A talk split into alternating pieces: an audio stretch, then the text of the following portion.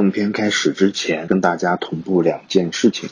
第一件事情就是我们这一期要听到的节目，呃，是来自一次线下的录制。呃，虽然嗯，当时我已经是用了一个嗯比较好的呃设备了，是 Blue Yeti，但是这个 Blue Yeti 它有一个问题，呃，就是对声音非常的敏感，而且呢，呃，因为我们线下录制是两个人。但是只有一个话筒，当时室内还有很大的空调的声音，整个的录制效果就不是特别的好，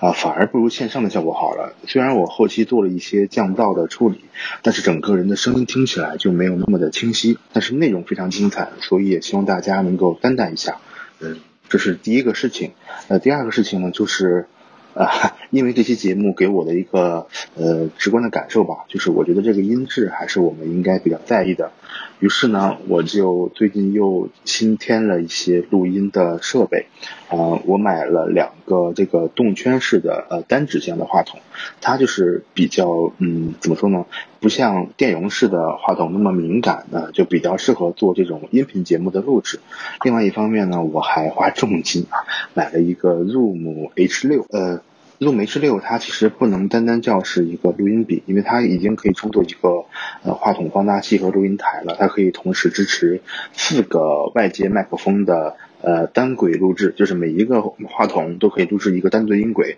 这样一来，我们应该以后就会解决呃线下录制的很大的问题。所以说，呃这里我也要特别感谢一下在爱发电上给我们支持的那些听友，呃因为。正是他们的发电吧，才让我们有可能在现在这个节点就有能力把这个话筒和这个调音台买到。嗯，不然的话，我觉得可能还要等到年底或者双十一啊，我可能才有这部分的预算。所以说，我就特别想再感谢一下。在爱发电上给我们“熊言熊语”播客这个项目进行发电的听友们，如果你听了我们的节目有收获，一方面我欢迎大家，你可以把我们的节目推荐给你身边的呃师兄师弟师姐师妹，也可以在你收听的平台上给我们进行五星的好评和留言。呃，大家提到的一些问题啊，还有困惑，我们都会在后续的节目中提到啊。如果是有比较适合做成选题的话啊，我们也可能会录成单独的节目。此外呢，就是如果你愿意支持我们全员英语这个播客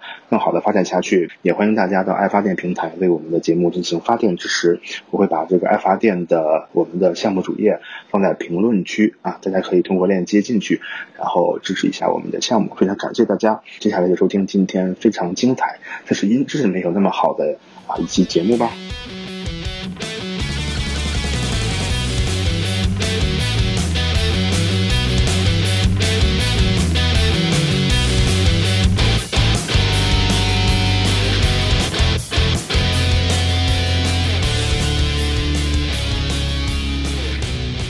大家好，欢迎收听最新一期的《熊言熊语》，我是思考问题的熊。那今天我们这个节目。是一次比较少见的啊，来线下录制的。呃，我现在人是在上海某知名高校的某知名附属医院，来这边是要找了我们一个呃在临床工作，然后也是在做生物信息的一个师兄，呃，来和他聊一些临床医生呃学习生信相关的问题吧。师兄，给我们打个招呼。呃，大家好，我们熊言熊语的听众大家好呢，大家可以叫我借口王。好，那我们就叫他。王医生吧，啊，可以可以。我刚才还跟他呃聊到，我说我是一个从小对医院很恐惧的人。我那个门应该是病人和医生都会进的那个门，大门就看病那个门，对对吧？感觉大家戴着口罩，然后还要登记什么的，我就会有一点紧张。想先问师兄一个小问题：现在在这个医院里面，大概分为几类？做手术的或者不做手术的，有做科研的或者不做科研的，就应该怎么怎么分呢？其实跟你说的这几种差不多吧，啊啊，就是。有，因为现在很多医院都是教学医院或者科研型的医院嘛，所以说有主要分了两大类，就是从事临床工作跟不从事临床工作的。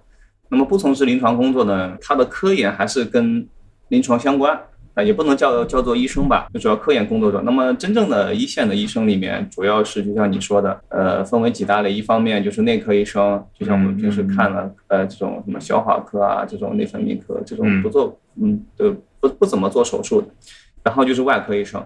外科医生就很多了，什么胸外科、普外科这种，就主要是开刀。然后呢，还有一部分就是我们的医技人员，就包括像检验科啊，还有影影像科的一些技师啊。当然，影像科里面也有医生啊，就是这样的一些医技人员。那么还有很重要的一大块就是我们的护士姐姐，啊这个也是我们医疗工作者里面很重要的一个组成部分。是医护人员的护的部分是吧？啊，对对对，护的部分，对，因为之前张文宏主任之前讲过嘛，你不要在抗疫那个过程当中只记着医生的功劳啊，护士其实也是很辛苦的。你现在就是说，呃，是一个什么工作状态呢？或者你算这里面的哪一类医生？呃，我是属于内科医生，然后主要是消化科。呃 所以所以说你是一个嗯，平时要上临床给病人看病的这么一个呃，对对对对对，工作，在病房，对，后续呢可能去门诊啊，或者说是去做胃肠镜这样子的，也有一些外科的一些操作。那你现在是嗯毕业了吗？还是毕业了，就是说，呃，因为上海是医生，就是你在正式从事临床工作之前，需要有一个阶段的规培嘛，啊就是规范化培训。那么现在是马上规范化培训已经结束了，就还有一个月就结束了，马上要进入临床一线去。一般规培是两年是吧？对对，两年很苦逼的两年。嗯，那今天其实找你来，我们主要还是想聊这个怎么学生信的问题嘛。因为之前我们这个呃有不少嘉宾其实也都聊过，从他们个人的一些体验啊感受出发。但是我们这个节目其实呃我们已经做了，现在放出来有十一期了。那我们这个节目播的时候可能是第十三期或者是十四期的样子，有不少人反馈，大多数的其实都是医学对。就是听我们这个节目的医学生很多啊。有博士的医学博士、医学硕士什么的。然后他们呢，很多就像呃你说的这样，可能平时除了要做实验怎么样，还要去这个上这个临床临床对对上临床工作上去。那他们就是有一个很大的问题，有一类问题嘛，就是如果说作为一个医学生，嗯，你在这个平时有上上课啊，还有工作这个压力下，要怎么去生活信息？嗯嗯，这个对，就想聊一下这个吧。那你再稍微给我们介绍一下你的自己的工作经历或者是科研经历。跟大家简单的介绍一下，叫借口王，就是 OpenBioX 里面这个里面的借口王是这样的。我呢，就像刚才跟大家说呢，是一名临床医生。然后呢，我不是专门从事生物信息这个工作的，就是本科呢就是临床，然后硕士、博士呢是一个学术型的。那虽然说也是临床的，但是五年的硕士跟博士呢也是从事科研的工作，也在实验室里面做一些，呃，就是细胞也养过细胞啊、老鼠啊，做这样的一些试实验的一些工作。然后博士毕业以后嘛，总归要回到临床上，所以说呢，这几年在临床规培期段期间呢，也是从事一线的临床工作，主要在内科基地当中。呃，我个人的这个，所以说比较复杂吧。这个先是临床，然后跳到科研这一块，感觉对我来说是一个比较大的一个转折，因为本科阶段没有经历过那种系统的这种科研科研的方面的培训，对对。然后后面的话呢，因为科研期间呢有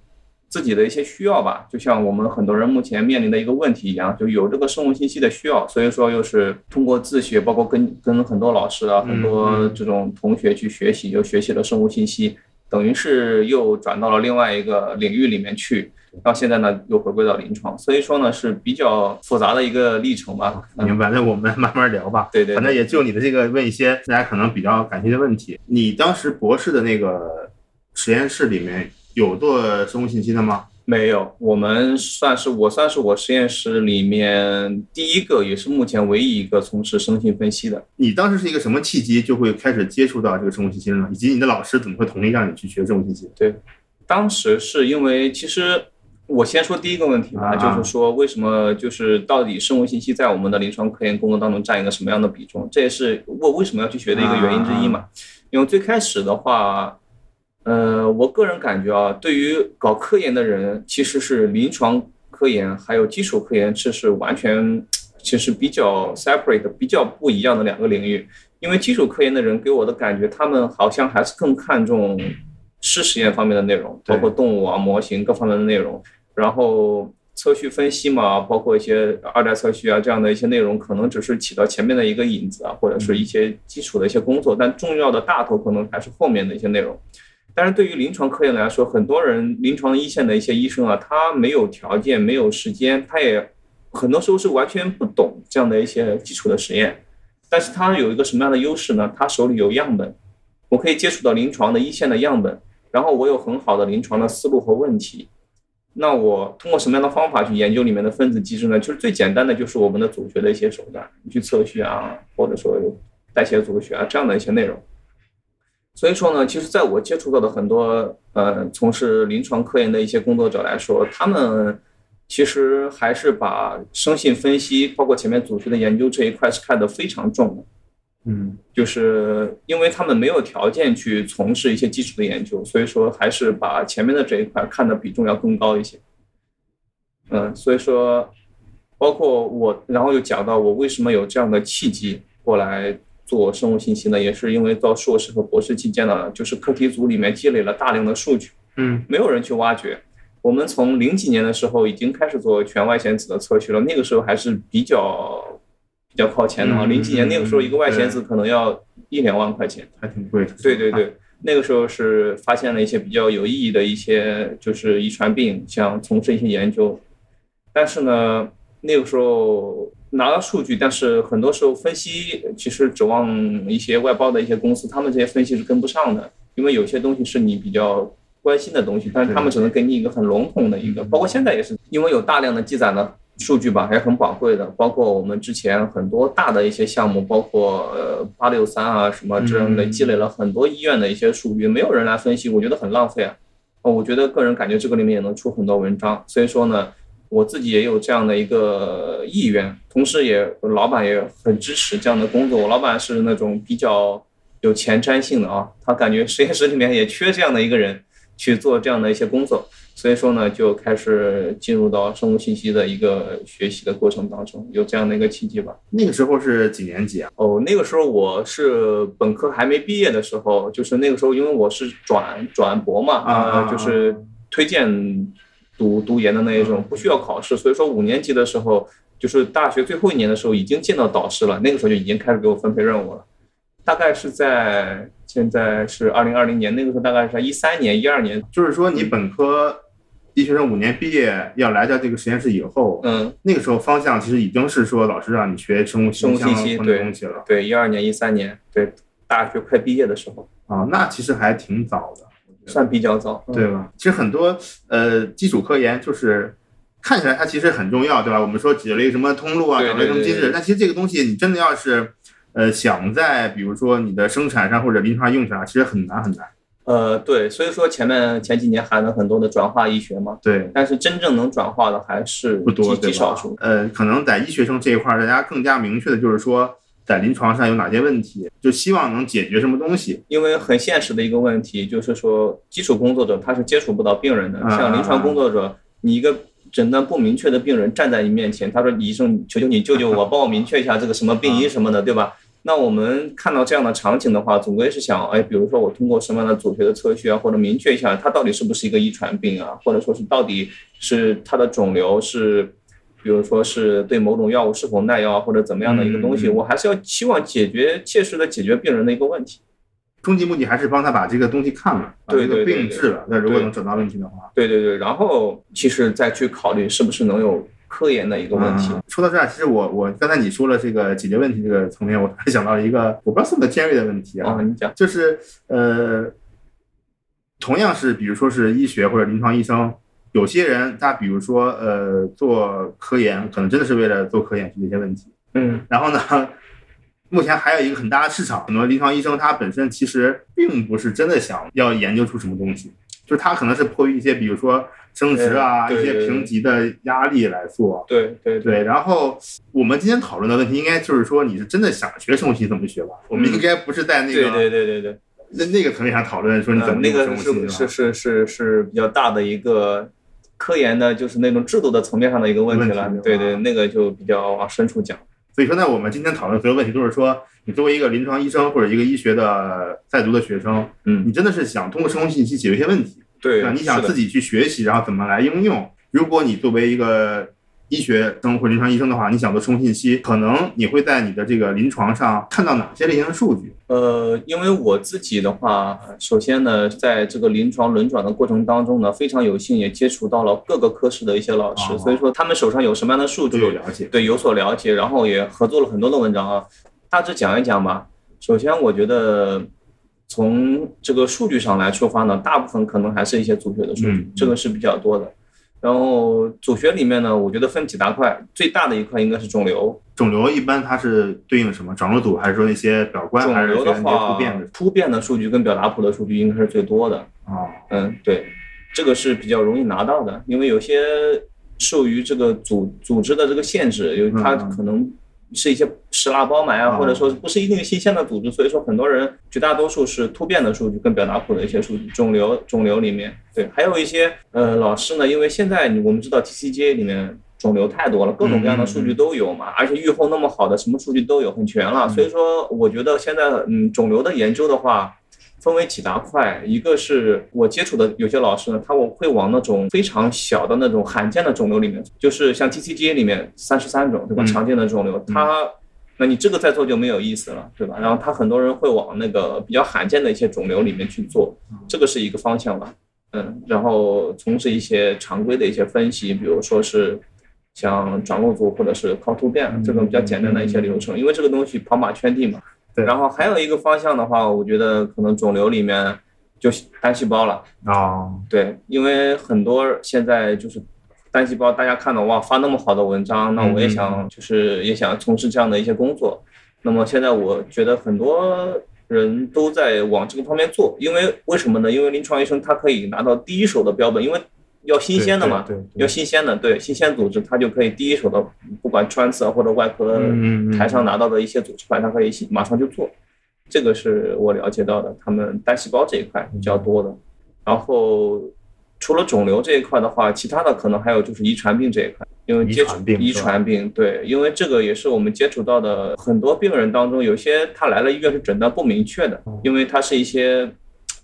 呃，遗传病嘛，就是有些东西遗传病，它的可能临床表现可能不是很特征。有些东西，你临床病诊断明确以后，有些时候还是可以给给他一个比较个性化的一个治疗方案的。那这种所谓的叫遗传病的诊断是大概一个什么流程？主要是首先可能跟常规的临床差不多，就是可能你先进来就是，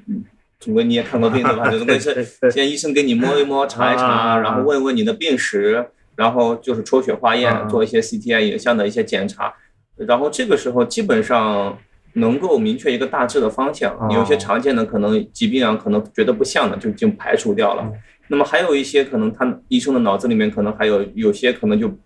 又像又又不能马上确诊的，他可能比如说推荐。呃，这个病人，特别是我们在小儿科里面可能见的比较多的，因为很多遗传病是在儿童发病的，对他可能会推荐，比如说小孩的家长去做一个这种加系的啊外显子的测序啊，这种跟生物系就联系起来了，哎，对，跟生物系就联系起来了。对我现在也跟儿科的很多老师有有有合作，他们会觉得去，因为小孩子还小嘛，能尽量帮他明确诊断的话，对于他小孩子以后的这个还是很好的，有必要的。肿瘤，然后呢？呃，遗传，遗传是吧？对对对，还有现在一块的话，我个人感觉比较做的比较多的就是传染病。传染病，对，就像我们这次新冠，哎，对对，就像新冠一样的一样。传染病的话有两大块吧，一块就是说，呃，新发传染病，就像这次的新冠，嗯，很多企业就是涌现出来去做新冠的这个鉴定啊，包括这个怎么样的一些一些工作。这次是确实是包括之前 H 七。N 九啊，或者对 H H 五 N 一啊，这都是一些新发传染病。那么有有这样的一个需求，还有一块呢，就是常规的临床的感染病，比如说。有些病人他进来，我们最常见的就是说发热待查。发热待查就是他发烧不知道什么情况。哎，对对对对，你说的非常对，发热待查这个 太多专业名词，我还得根据我的理解来解释一下。对，这个就是呃也也是一个疾病的诊断嘛，它有诊断的标准，比如说发热，然后持续两周以上怎么样子，然后通过检查，然后不能明确的，我们叫发热待查。嗯。那么这一块的病人的话呢，其实感染是发热待查病人当中的一大块。嗯，一大块，但是它的病原体因为不能明确，所以说不能，只能叫发热待查。那这个时候呢，我们往往会建议病人，比如说拿他的一些组织，比如说你痰呐，或者说是外周血啊，去做一个测序，对，就是病原体的一个测序，然后去看这个里面到底是可能的哪一种病原体，然后最终你确定了病原体以后，你就可以给他一个治疗了嘛。因为你不明确的话，你因为细菌有抗菌药，病毒有抗病毒药。真菌有抗抗真菌的药，怎么对症下药的？对对对，怎么对症下药的问题？对，这个也是很重要的。所以说现在接触的比较多的，就像刚才说的三大类吧：肿瘤、然后还有遗传然后就是这个传染病传这一病是吧？对，所以说我们如果听节目的听友有这方面这些领域的，其实都可以尝试学一些生物系的东西，对对吧？都是有不少应用的这个场景的。很多。王师兄他说他自己就跟很多 呃这个科室有合作，说明你们这边肯定还是很缺这样的人的。很缺很缺，就大家基本上，我就香饽饽啊，真的是，我觉得每天除了临床工作以外，就是完全忙不过来的，因为不停的有人追着你啊，这个课题或者说这个数据分析的怎么样了？对，生物信息这个行业里面可能分为上游、中游和下游的。嗯上游的就是那种学数学、学算法的这些人，对吧？他们去帮我们开发一个什么样子的一些东西。嗯然后中游的可能就是，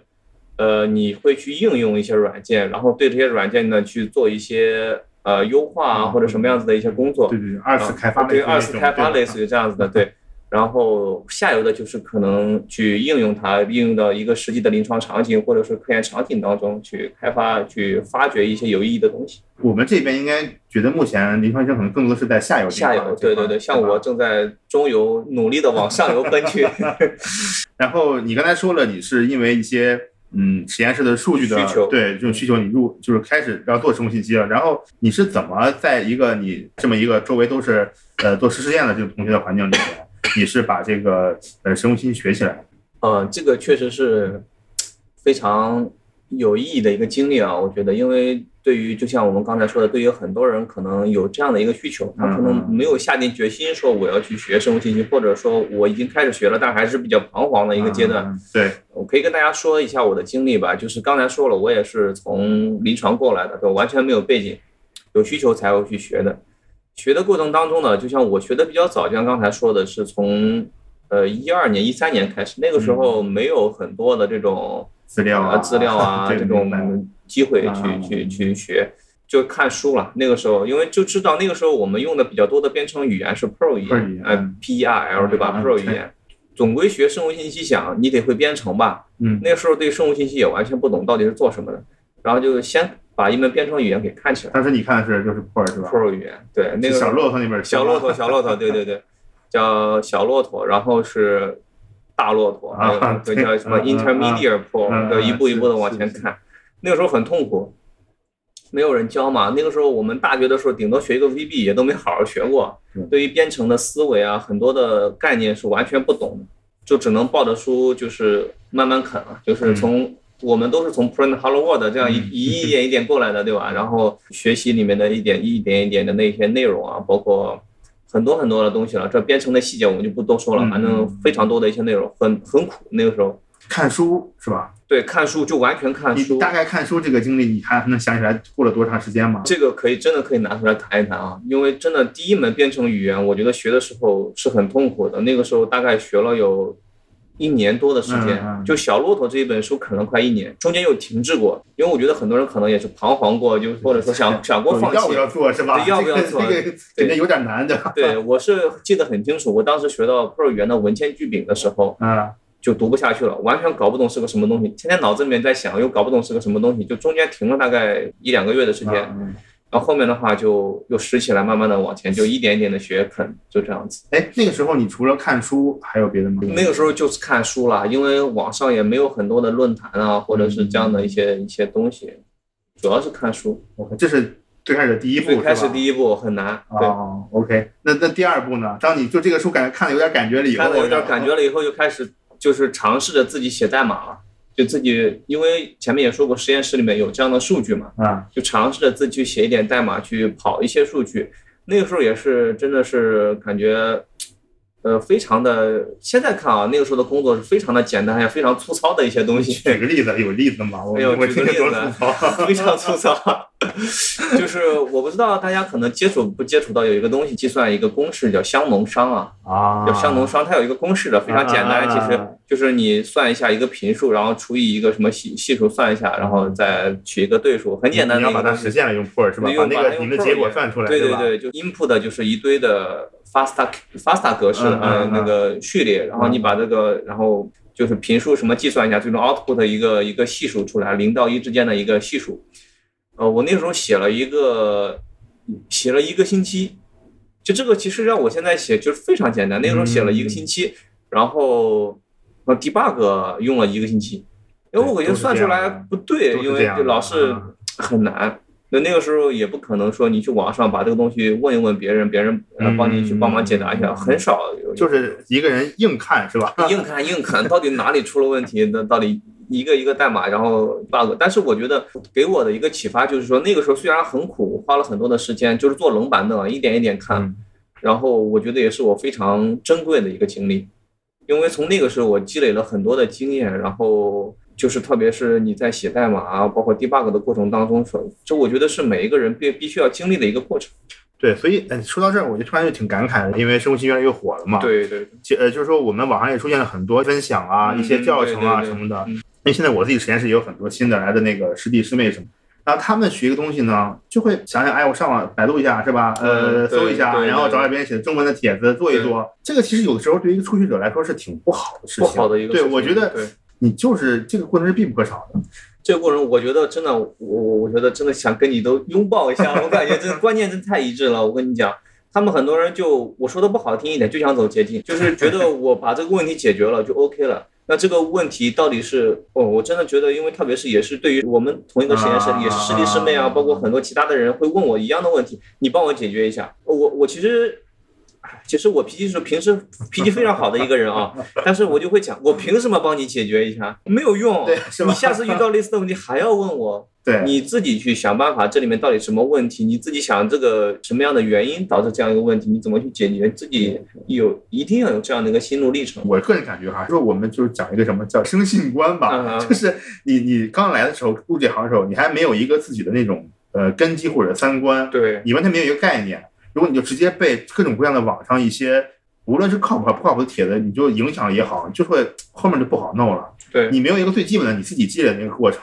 我觉得想把生性学好，看书是一个必必须要，它是一个枯燥，但是也必须要经历的一个过程。可能看这个书吧，真的对你后面帮助也不一定说有多大，但是这个书它毕竟是一个完整的框架。对对对，你你能把它完整看下来之后，你脑袋会有这么一个整体的一个印象。对，你知道可能啊，一门语言有什么有什么有什么，然后我能学什么学什么。你看一本比较系统的生物信息学的书啊，你可能知道它有哪些领域，每个领域能做什么东西。不一定完全能用得到里面的东西，但是你去学习这个框架还是很重要。对，这个底子你得在。一定要打好。对对，越来越多的人他觉得是资料越来越多了，他越来越好学了。哎，我看一看帖子，我对吧？稍微抄一抄不就跑了吗？对对。其实，当然，如果你是抱着那种玩一玩的心态，我们没没什么。对，你要是真的想学这个东西，或者你以后想靠这个东西吃饭，你想用这个东西的话。我觉得我反正个人是不建议那。对我很排斥。那后面你又做了什么？感觉你开始有点有点入门这个有点入门了以后，对，有点入门了以后，后面就开始做一些小的一些 project，尝试的去跑一些 pipeline。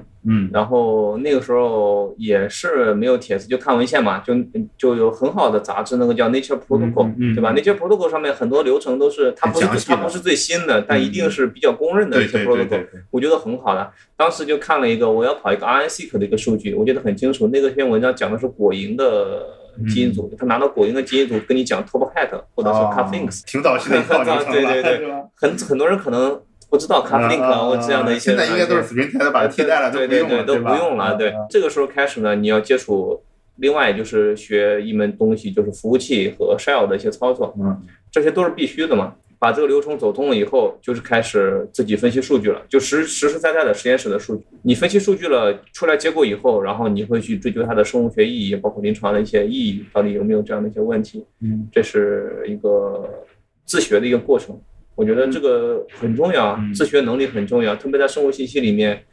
嗯，不管是有没有很多的学习的资源，我觉得自学永远是最重要的一个能力。觉得对，哎，这个时候大概已经到什么阶段了？你过了多久了？两年过去了，已经两年过去了。两年过去了，真的，对于现在来说，我觉得我可能看着我以前怎么那么笨，然后那两年才做到这种程度。我那个时候看了很多书，其实我现在书桌面上就摆了很多很多的书，从 Pro 语言到鸟哥嘛，那个 Linux 对吧？那都是学过来的。所以说现在。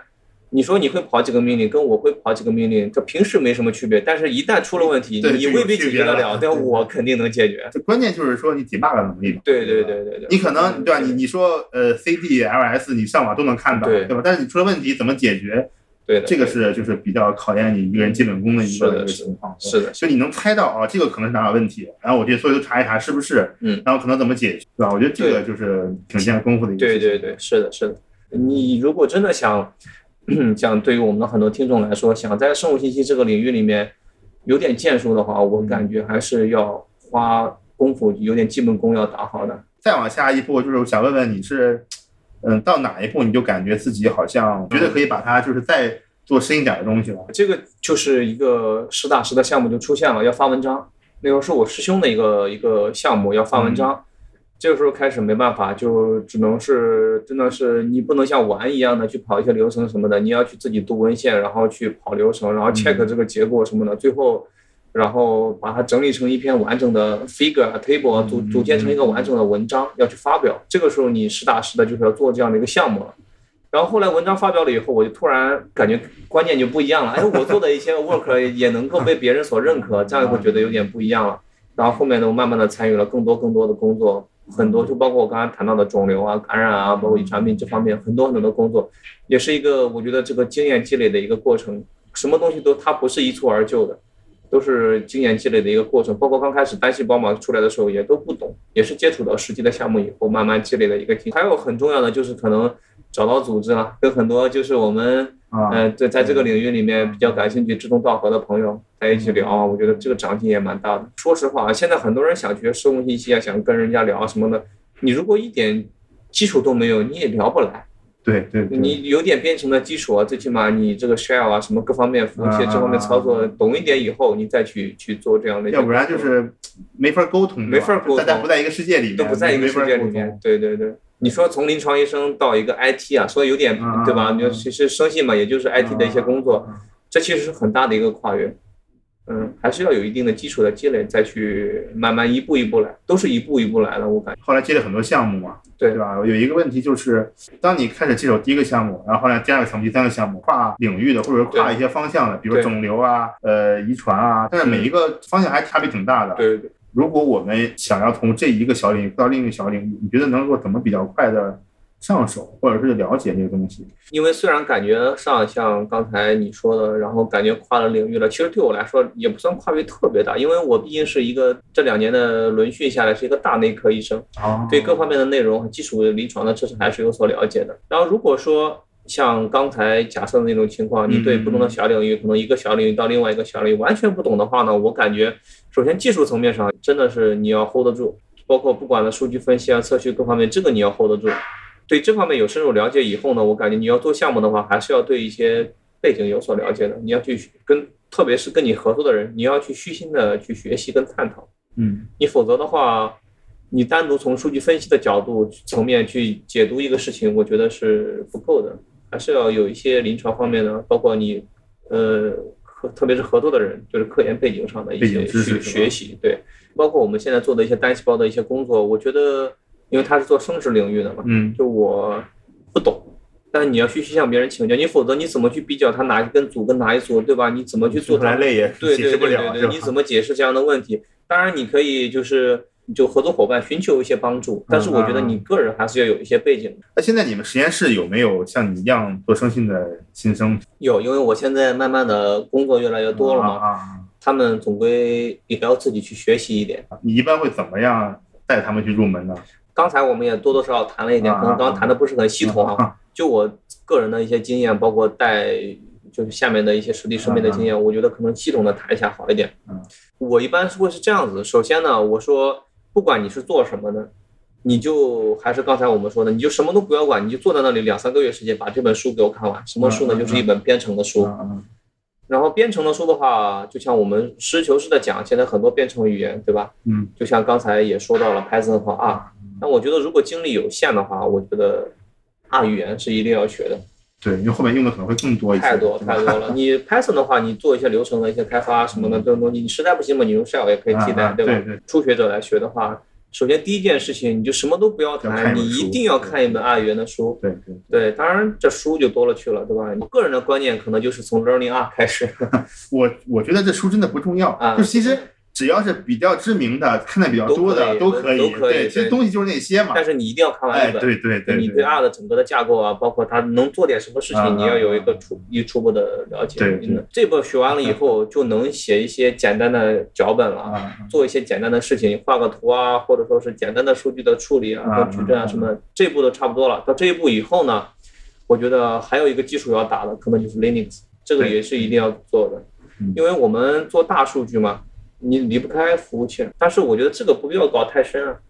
因为搞服务器，你如果因为现在很多服务器都是单位里面有一个集中的一个那个不需要你去运维的不要你不需要你去运维，这个你运维你也搞不来，有专门的 IT 的这种人去搞，只要去学会去用就行。基本的文件操作，文件操作，然后一些简单的命令啊，shell 对里面啊，像像至于你像像 AWK 啊这啊种，你觉得啊你想学嘛？我觉得也可以。你如果不想学嘛，我觉得也无关紧要的，里面也差不多，也差不多也能做。对，像 AWK 这种也能做。简单的一些命令一定要学，这种简单的，我觉得这个上手比较快吧。对，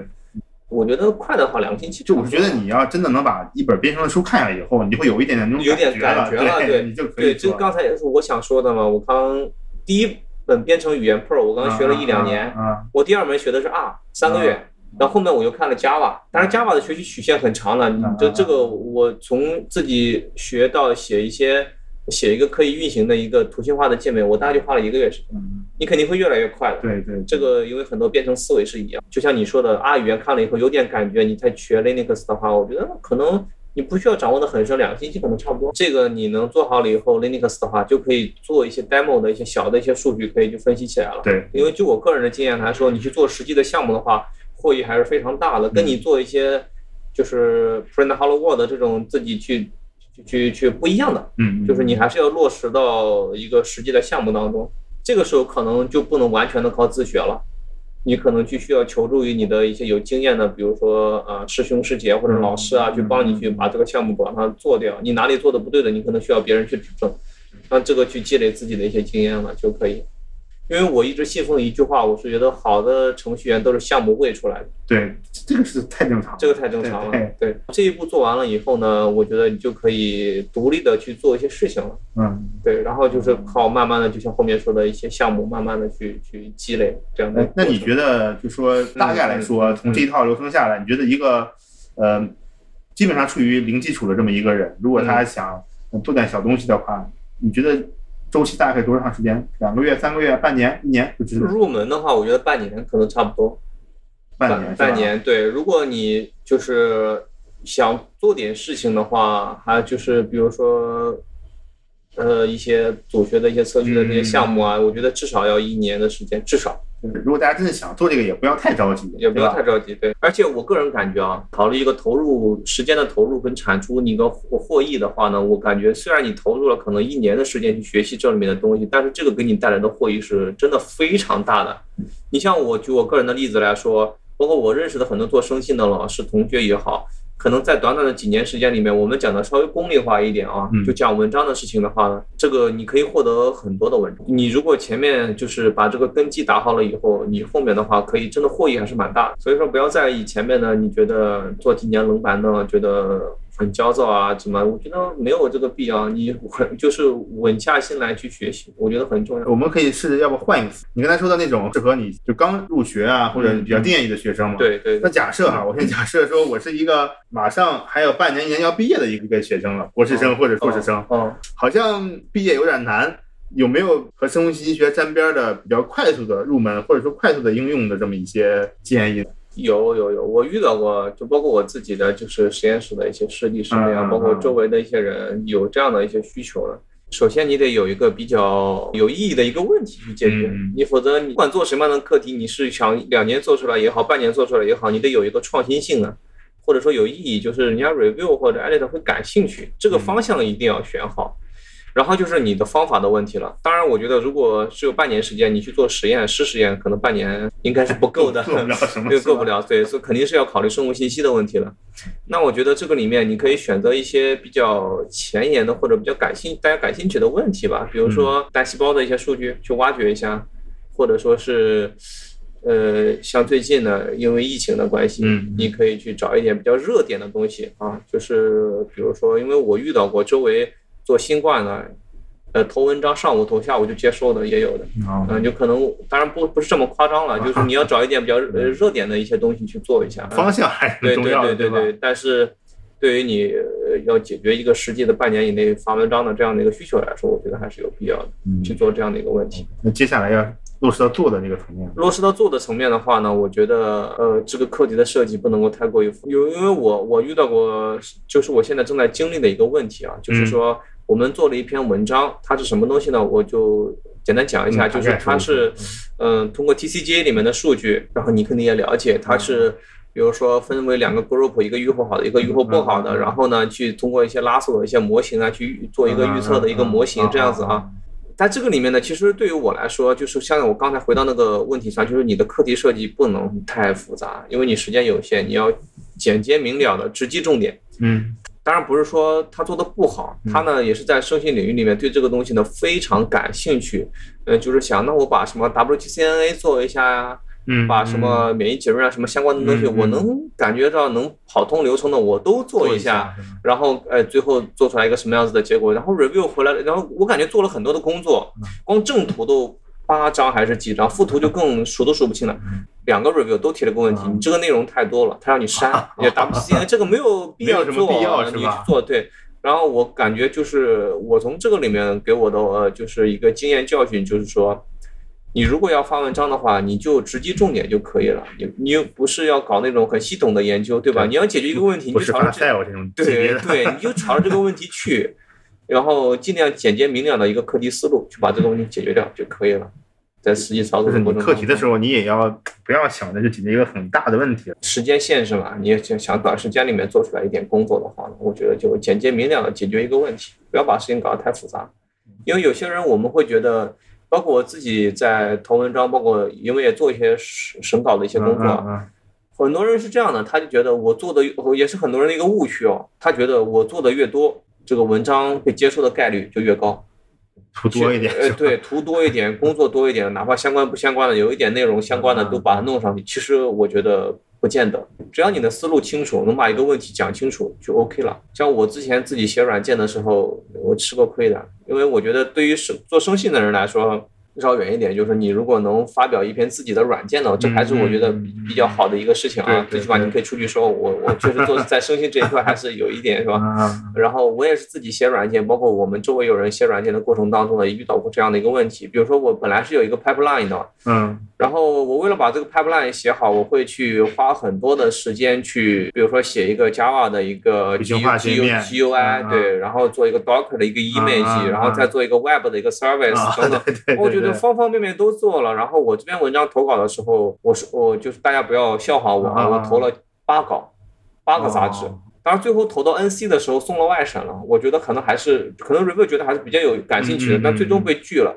被拒的原因呢，可能我觉得是原创性的问题，就是。我觉得现在对于算法的一些文章来说呢，大家比较感兴趣的就是说，你是不是真的是创造了一个新的一个算法，或者说一个计算的一个数学的一个东西，而不是说你把其他软件整合一下，你把它包装一下，这个他觉得可能意义并不是特别的大。对他不在乎是不是那么更好用了。对对对对，所以说我那个文章代码量大概有八万，八万行。很大的一个代码量，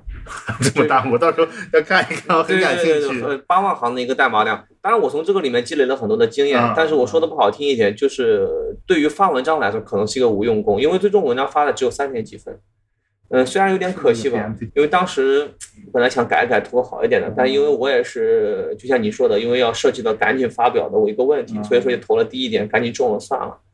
但是我就觉得，如果说你在设计课题的当中能够直击要害的话，我觉得可能会更好一点。不要说你觉得我我能做，我会做，我就去做很多的工作去。但是其实你做了十十分的工作，对你的文章加分可能不到一分。就是你做的时候想象会有十万个医生来用我这个东西，对对对，但其实可能根本就没有没有。对对对对对对，想的啊，非常有感受，是吧一定要易于使用，怎么样怎么样？对对对对对对，其实其实这个不重要。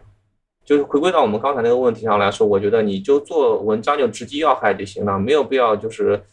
很多细枝末节的东西，不要搞得很多旁路出来。对，就跟着一条主线把问题讲清楚。嗯，那我觉得短时间内讲清楚一个问题，这篇文章就 OK 了。能不能再具体点？有没有可讲？就比如说能做些什么？可能听众里面有很多是临床医生们或者医学生，我觉得有几个比较好的思路啊。哎，这个。好，我们付费节目里面 听。开玩笑，开玩笑。一个就是说，因为临床医生我很了解，他们没有时间、没有精力做实验。他有什么东西呢？很多医生有手上一手的临床资料，比如说他可能连测序的数据都没有，他只有一些样本，呃样本可能也没有。我们先我们样本样样样本另外再说，我们现找病人嘛，对哎对，我们就现找病人做什么事情呢？他就是做这个预测的模型。啊就比如他有年龄、性别、发病的时候的一些啊检验的一些指标啊，包括肿瘤的大小等等，它有一些这样的一些东西。你可以做什么东西呢？预后的模型，啊你判断他两年以后或者几年以后的一个预后的模型，或者说你做呃诊断，有些东西它可能不能马上诊断的，你做一个比如说无创诊断的模型、嗯诊断模型、预测模型或者预后啊，这样都可以去做。你判断他这个人是属于高危组、低危组，你你对于高危组你需要做什么样的一些处理？所以说这个对于临床医生来说很重要。我相信很多临床医生在看文献的过程当中也都看到过，其实。然后一个模型的话，如果做得好的话，其实都可以发很好的文章。我觉得这个对于临床医生来说是一个不太公平的事情，因为对于人家做科研、基础科研，你可能要做很多只老鼠，做几年的实验，嗯可能发一篇十分的文章。但是对于一个临床医生来说，你如果设计的足够好，最好是有多中心的数据，然后哪怕两个人 share 一下这个结果也对吧？嗯这个嗯 work 这个也可以。其实你只要说个几百个病人，你把他的临床信息规整一下，做一个模型出来，就可以发一个很好的文章。有些时候啊，十分以上的，这也绝对不是开玩笑的，因为我遇到过那种，其实说白了就是一个 Excel 表格，它一个一个 Excel 表格呢，就反过来去证明一下，正过来证明一下，就颠三倒四的弄。那个人是我认识的，他在研究生毕业的时候有三十多篇 SCI 文章啊，全都是这种模型构建的文章啊，这就有点批量化的意思有点，批量化的意思了。但是我觉得对于呃，当然我们不是说水文章啊因为你如果真的建立起来一个有意义的模型的话，确实是有影响力的确实可以发十分以上的文章。我觉得如果做得好，所以这个也是你这是一个点。对比较短平快的一个方法？如果你时间比较紧的话，对对对，就是这是一个比较重要的一个点嘛。其他点呢，就是比较短平快的。你如果时间来不及做，没有时间，没有精力，那就做点公共数据的挖掘机呀、GEO 啊，这种太多了。对，结合自己的一个临床思路，然后再加上公共数据去挖掘，发表一些文章，这个也是可以的。目前临床上我们用的最多的数据库 TCGA 了，就是 TCGA 对，我觉得因为大部分做肿瘤的公共数据能够做这么好的没没有了 TCGA 首首屈一指了对。对，那要是来不及毕业，就 可以尝试一下救。救急是吧？对对，救救急，或者说是对于一些没有那么好的实验条件的人来说，嗯，嗯，也是一种方法，也是一种方法。对，所以说，如果你要是真的想从头一点点学，对吧？你就要抱着那种用一年半年去把这东西搞清楚的这种态度。对对对，如果你要是就想拿它充充数，或者是弄一篇什么东西出来，嗯，你就可以去做一些这种相对来说会容易一点。就这个时候，你就可以看看那些帖子啦，这个东西教程、那些课程啊，听一听呃，什么的。对对对，如果对这个东西，我觉得其实上手也挺快的啊，有些帖子写的也蛮好的嗯。对对，好，刚才呃啊王医生哈、给我们讲了很多他当时是学生物信息的一些经历，以及他一些学生物信息的建议，无论是短平快也好，还是认真学也好。对，我们作为一个做生物信息的人，现在在临床上可以比较关注哪些大的方向？吧对，嗯哪些点？嗯，我觉得这个是以后的一个生物信息跟医学的一个结合，肯定是以后的一个非常大的一个潮流啊。嗯就包括不管是政府层面上也好，呃，就我们现在讲云医疗啊，或者说是什么健云健康啊，这大的医疗家啊等等这样的一些大的层面上来说，或者说是从这个呃商业的层面上来说，因为现在很多我们看到有那种风投啊，什么他们对这个基因行业啊各方面都会有很大的那个燃石然上市了是对对对对对，上市我看一群人都像打了鸡血一样跟都他们都是股东一样。对对，非常的 对吧疯狂。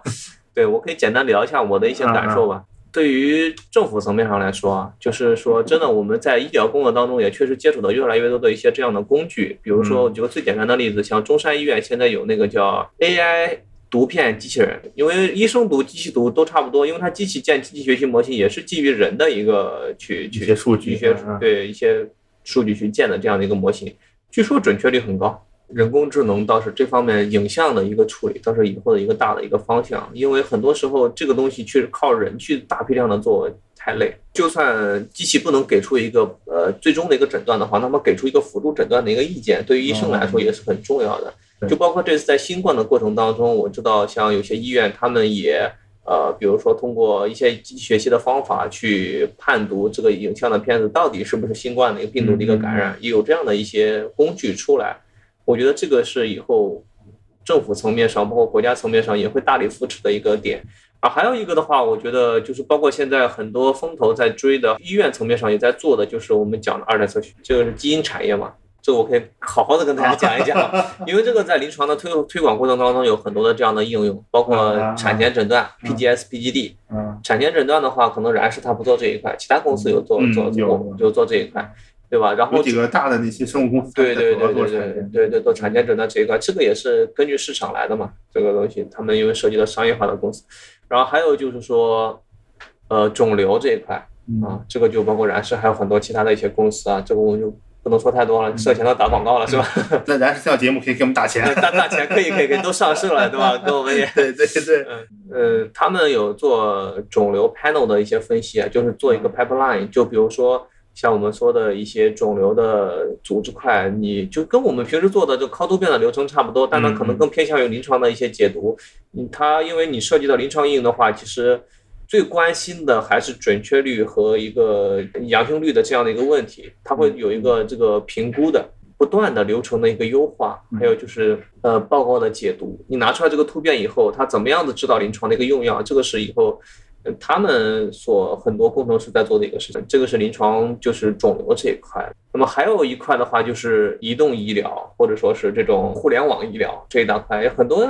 公司在做，像地天源啊这种，他们阿里米在做啊，对，都在做，都在做。在这一块的话，我觉得可能更偏 IT 一点，跟生信可能关系不是特别的大，他们更偏 IT 一点。是，我就想问，像你刚才说的那些那个产业，它其实如果本质上归到我们的生物学技术上，都是哪些技术？呃，基因产业就是我们的二代测序的高突变的一些流程啊，这样的一些东西。对，那像那些比如说这种产前检测，它其实也是一个突变的问题，也是一个突变的问题。对这个跟我们就很相关了。它本身其实还是一个就是那种靶向测序的，然后找突变的。对对对对对。现在主要现在临床应用最多的还主要是靶向测序，因为全安子用的不多，因为全安子它那个呃，一个是你基因越多，它出报告难；还有一个就是说它那个深度有问题。全安子的话，深度就不可能很高，对，五百乘几百乘，这不可能很高。然后对于病人来说，对于医院来说，医生来说，他更关心的是一个准确率的问题，就哪怕。没弄出来也别给我弄错了，也别给我弄 错了，一定不能弄错了，因为这个要涉及到打官司的，以后要出问题的话，然后这个行业也是很很乱的，就是就是鱼龙混杂吧，嗯，就是大公司小公司很多人都在做，但是我个人感觉，就我以后的一个，我觉得以后的一个趋势上来说，国家肯定是对这一块要管理会慢慢的严格起来，要收紧的这样的一些政策，然后可能医院，就我了解，目前我们医院来说这一块慢慢要收到自己手里面去做。所以说也是，大家如果说以后学的好了，可以不做医生的话，哎，做这个也是可蛮赚钱的。嗯，就是还是应用还是蛮多的，对吧？否则也不会说有这么多的资本进来啊，进来去追捧这样的一个东西。很多企业的发展是非常的迅速的。嗯，就就拿还是说人事吧，他从。最开始，因为我了解到然是因为我他经常来我们实验室，有时候推广告啊，或者是怎么样的，做一些这样的一些工作。嗯，然后到现在纳斯达克突然一下子上市，这个还是非常的有点石破天惊的感觉，就是感觉非常的迅猛。对，这就是几年的功夫，几年短短几年的功夫，你做出来一个这么大的一个上市企业，估值十六亿美金，这很 很可怕的一件事情。对对对。所以说，国家以后这一块肯定是医院要握在自己手里的。嗯，这是一个以后的一个大的趋势。感觉我们今天也差不多了，我们还聊的比较顺利，也比较顺畅。给我们推荐一点东西吧。这很多啊，我我先从专业层面上来说，就是如果有一些书的话呢，我觉得像刚才其实也推荐过了，就是二语言还是要好好看一下的。至于哪本书呢？我个人感觉 Learning 二开始 Learning 二开始学学一下。我觉得看书不要看看太多，一本就够了。你们看看看透就差不多。也不要看太厚的，也不要看太厚的。我觉得真的呃，像那种二语言实战啊，那种太厚了，我觉得看上去可能压力。二十几张、三十张。对对对对，压力也蛮大的。硬件的话呢，其实很多人问我为什么讲过，很多人问过我一个问题啊。他说我做生信是买哪个电脑比较好？看很多工程师都用 Mac，到底好不好用？因为这个价格还是有点有点挺贵的。对，到底好不好用？其实用用用下来感觉还是要买 Mac。我感觉啊，因为 Mac 里面它可能从命令啊各方面上对 Linux 的对接可能更好一点，续航各方面都更好一点嘛。想什么时候做什么时候做，这个硬件的问题咱们不说，但是我觉得从那个更原汁原味一点。我觉得那个苹果听完了可以给我们打钱，也可以。对，这个因为别人经常问这样的问题，然后其他的推个大众一点的，我觉得有个美剧挺好的，真的吗？什么？我硅谷你看过吗、哦 s i l i c o n Valley，我觉得就是对 IT 这个做比较感兴趣的，对生信啊可能感兴趣的人可以去看一看 Silicon Valley，叫叫硅谷，现在是总共六六个 G 还是几个 G，反正已经更完了，一季大概六六 G 还是几 G，嗯反正不多嘛。主要是讲一群年轻人，然后通过自己开发了一个新的算法，然后介入到这个 IT 的这个呃行业里面来，然后跟各种人打交道啊、风投啊，怎么样把自己的从一个小的 group 去建立一个大的一个公司 company 这样的一个过程，有很多的心路历程，这个里面可以去主人公的一些心路历程，还是挺有启发的，挺有启发的，对，而且还有很多只有呃那种程序员才懂得一些梗在里面，觉得挺有意意思的，可以去看一下。挺好的，挺好。呃，其实能说嘛，我们就是王师兄他自己还有一个小开源项目还在做，还在做的一些当中嘛，就是嗯那就讲讲呗。大概想做的就是我们这个名字也其实讲讲也无所谓了就叫 Hyperplot 画图的一个东西。就是我们因为在很多这个科研工作当中用到很多绘图的一些工具，但是很多时候不能满足我们的一个需求。一个是很多像 GraphPad 啊等等，它图太少，而且画出来的图呢也不是那么的好看。那么很多像 CNS 里面的高档的文章里面，其实大家都还在用 R 来做绘图，然后我们就看到用户有这样的一个痛点。那你如果要用 R 的话，你要可能就要去学了，又回答你这个我们的问题了，是吧？你要看几个月，你要看几个月，可能你看几个月想做高级可视化 不一定能实现，对对对对对所以说我们想开发这样一个开源的一个系统嘛，啊，然后就是希望大家能够在以后科研工作当中的话呢，你能够哎摒弃 GraphPad 或其他的一些软件 Origin 啊等等 SPSS 啊，可以不要用了，就到我们这个里面来。然后你要做什么图或做什么样的生存分析啊什么，我可以帮你 output 一个非常漂亮的一个图出来，一个非常好看的一个结果出来。这样子的话，直接放到文章当中去。而且很多软件它提供那个矢量图呢，也不是很友好的。嗯嗯，然后我们按的话提可以提供一个比较好的一个矢量图出来，对吧嗯？你以后可以你在图文章的过程当中，其实矢量图可以直接再传上去对对对，再修改，AI 里面修改，对对对，这个是就解决大家的一个。就是用用户画图的问题画图的一个比较大的一个问题吧。你不管是从事哪一个行业，就像植物也好、啊医学也好、物理也好，都会用到这样一个绘图的一个软件。那么我们也是希望能跟熊一起，我们把这个项目给他做做好。嗯，我只要帮你推推广，那感觉是一个挺宏大的一个目标，感觉对对吧？对对对，当然我们也是一步一步来嘛，一步一个脚印，不能嗯因为我们比不上人家商业的化的一些公司，像 IBM 他们做嗯 SPSS 这样，那他们都收费的嘛，他们肯定有一一个大的 group 在支持，我们总归是根据自己的兴趣爱好，大家一起把这个事情做做好。对，或者说我们所以前期可能就是要把一些大家呃临床医生啊什么的需求最高的一些图先完善，先完善一下对，大家可以用起来感受一下。对对对。你可能边用，大家会有一些需求啊、问题什么的，可能就提出来了，对对对，就是然后再给再改进嘛，再不断的改进，对对，然后特别是我们的听众里面有哪有有有，如果能够以后有机会试用一下的话，对吧？也可以给我们反馈。其实还是没有一个公开的链接。目前没有，因为我们希望把它做的比较好了以后再把它放出来。就是还是一个可用的版本直接拿出来。对对对，而不是说让用户帮你去改 bug 啊什么的对对对，这个就给大家体验不是特别好，就是有很大的决心把它做得好一点以后再把它放出来。那就感谢王师兄今天来我们这个熊言熊语做客吧。那我们就有机会再聊，再见。再见再见，哎，谢谢大家，好拜拜拜拜。